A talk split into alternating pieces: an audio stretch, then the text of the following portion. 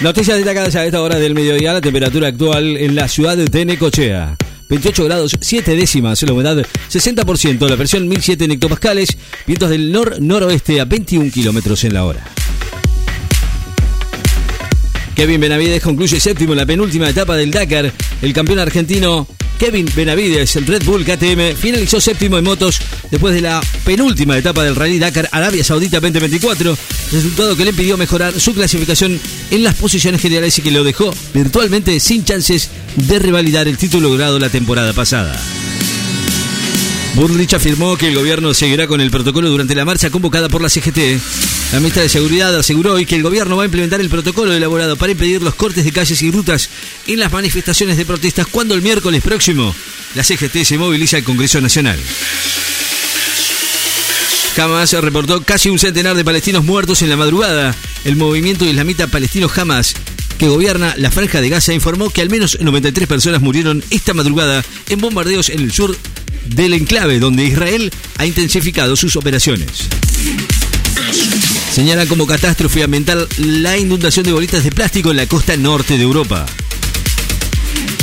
Interceptan dos celulares arrojados desde un dron en el campo de deportes de una cárcel de Jujuy. Dos teléfonos celulares arrojados desde un dron a un patio de una cárcel en Jujuy, donde fueron interceptados por personal del Servicio Penitenciario Federal, informaron hoy. Andújar se defiende en Chiro y palpita su segunda coronación en el Dakar. Manuel Andújar de Yamaha defendió hoy su liderazgo en la categoría Cuatri de Rally Dakar Arabia Saudita y quedó cerca de conseguir su segundo título a falta de la etapa final que se va a disputar este viernes en la ciudad de Jambú, a orillas del Mar Rojo. Fallo de la justicia federal ordena a una prepaga retrotraer aumentos aplicados por el efecto DNU 70 barra 2023. Maradel dijo que el paro convocado por la CGT será contundente y que la marcha del Congreso será masiva. Así lo dijo el secretario general Baradel, Roberto Baradel, considerado hoy que el paro general de 12 horas convocado por la CGT para el próximo miércoles va a ser contundente, aunque opinó que más importante y masiva será la movilización prevista al Congreso y en otros lugares del país.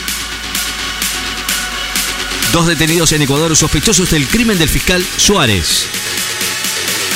Elegante en Mar del Plata dijo quiero cantar con el indio y con el piti.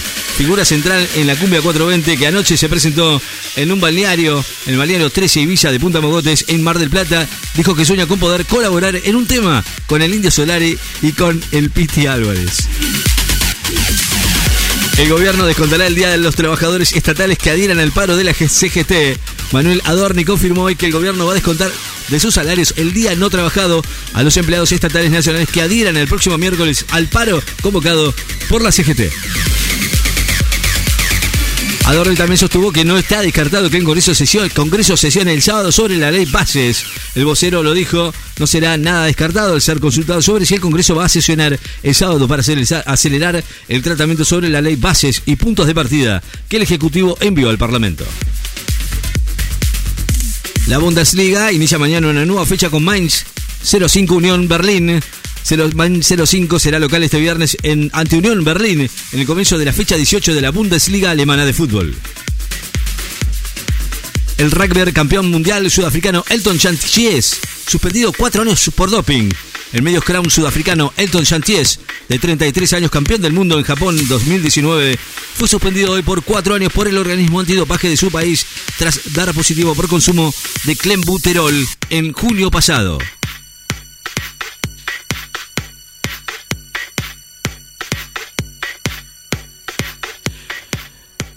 Convocan a visibilizar la crisis que afecta a más de 200.000 personas con discapacidad.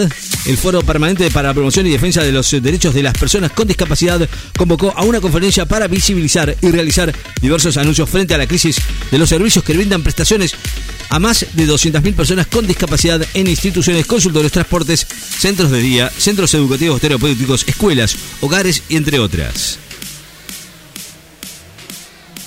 La fiesta provincial de golondrinas se va a realizar este fin de semana en Villa Ventana.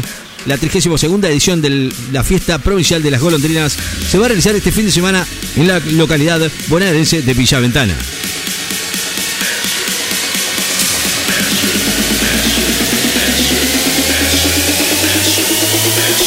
Adorni advirtió que las cuasi monedas provinciales jamás van a ser rescatadas por el gobierno nacional. El vocero sostuvo hoy que las provincias tienen la libertad de hacer lo que consideren correcto con la emisión de cuasi monedas, pero advirtió que jamás van a ser rescatadas por el gobierno nacional, a diferencia de lo ocurrido luego de la emisión generalizada que hubo en el 2001-2002. El canciller ruso califica de soberana la decisión argentina de no incorporarse a los BRICS. El ministro de Exteriores de Rusia, Sergei Lavrov, calificó hoy de soberana la decisión del presidente de frenar la incorporación de la Argentina al bloque de los BRICS, integrado por Brasil, Rusia, India, China y Sudáfrica, tras la invitación para formar parte de la alianza política a partir del primero de enero pasado. La temperatura actual en la ciudad de Necochea 28 grados 7 décimas, la humedad 60% de la presión 1007 hectopascales, vientos del nor-noroeste a 21 kilómetros en la hora. Noticias destacadas en Láser FM. Estás informado.